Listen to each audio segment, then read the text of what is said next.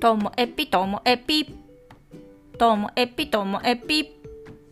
面白から真面目までサクッと聞ける独り言ラジオともえぴこんにちは皆さんお元気でしょうか？まあ、今日はですねちょっとあのもう緊張してるというか気分が上がってるというか私ですねともえぴのこうリスナー様にはあまり詳しくお伝えしていなかったかと思うんですけども生まれてから一度も新幹線に乗ったことがありません。ね、北海道に住んでいると、まあ、あの、函館までね、新幹線が来てるとはいえ、乗る機会なんてないんですよ。で、あの、旅行行くにしても、いつも、まあ、仕事でも旅行でも、ピンポイントで東京とか大阪とかね、行って、なんか、どこかこう都市を回るっていうような旅なんか計画するだけで大変そうでそういう旅もしたことがなかったので飛行機は何度も乗ったことがあるんですが新幹線乗る機会ってなかったんです。でねその修学旅行で乗るじゃんみたいな話になったんですけど私が行っていた高校は、えー、関西方面にしか行かないんですね。移動しないんですよ。しかも私の時はあの往復寝台列車で。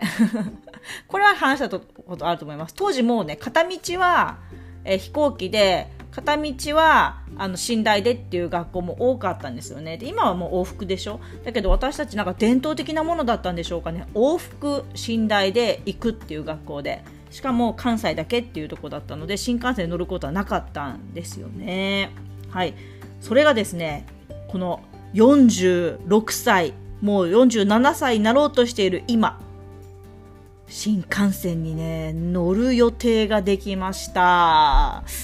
いやねこう新幹線乗るっていうだけでこんなになんかウキウキしているのは他の人にしてみれば変な話かもしれないんですけど本当初めてなんですよ。っていうこう話からこう周りのねあの友達、まあ、オンラインサロンの友達もリアルの友達も私のことをこう励まして茶化してくるわけなんですけどもいや私だって知ってるんですよ。私だって知ってるんです。あの新幹線は靴脱がなきゃいけないんでしょとか。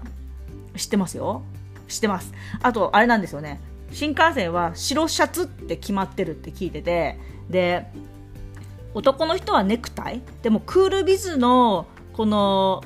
今の感じだと、まあ、ノーネクタイでもいいんじゃないの？みたいなやでもねこの時期に白シャツを上までボタンするの厳しいからボタン開けていいですかとか JR に問わしてみようかなと思うんですけど。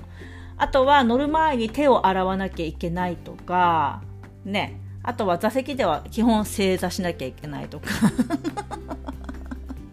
で 私はですね新幹線の中であの冷凍みかんとあとなんかふにゃふにゃの入れ物のお茶飲みたいんですよね。っていうもう私があの新幹線乗ったことないっていうだけでみんながこういろんな情報をくれるんですけどね。あのでも手荷物は1個までなんですか？もうでも、まあ、それは置いといても切符を買うことからなんですよ。ええー、と乗るのが品川から乗る予定で名古屋に向けて乗るんですけどね。は品川駅で新幹線の切符を買うとこからなんです。なんか駅ネットでは予約できないんだよとか、まあ、これはちょっと本当っぽいんですけど いろんな話を聞いていて、まあ、で何時頃着くのかなと思ってもあの飛行機降りてから羽田から品川に行って品川から名古屋なのでなんか予定通りそんな行くか分かんないじゃないですか。でとりあえずこう飛行機には手荷物預けないで機内の持ち込みで済まそうかなとは思ってるんですけどなのでこうスムーズに行けばあもう昼頃乗れるかなとかってそういう予定は立ってはいるんですけれども何せ初めてのことなのでね。はいということでこう新幹線乗るっていうのがウキウキしていまして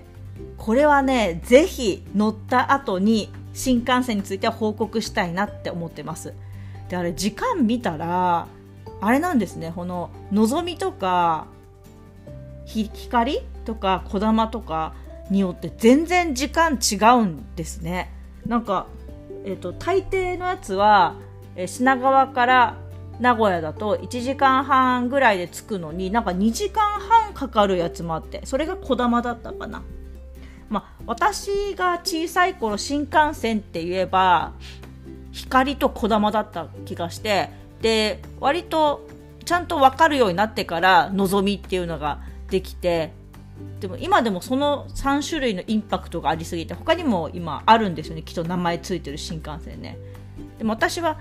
ちょっとこだまだと遅いので光か望みに乗りたいと思うんだよねとかって。どうでもいい話ですよね。はい。ということで新幹線ウキウキしております。今日も最後までお聴きいただきましてありがとうございました。さようなら。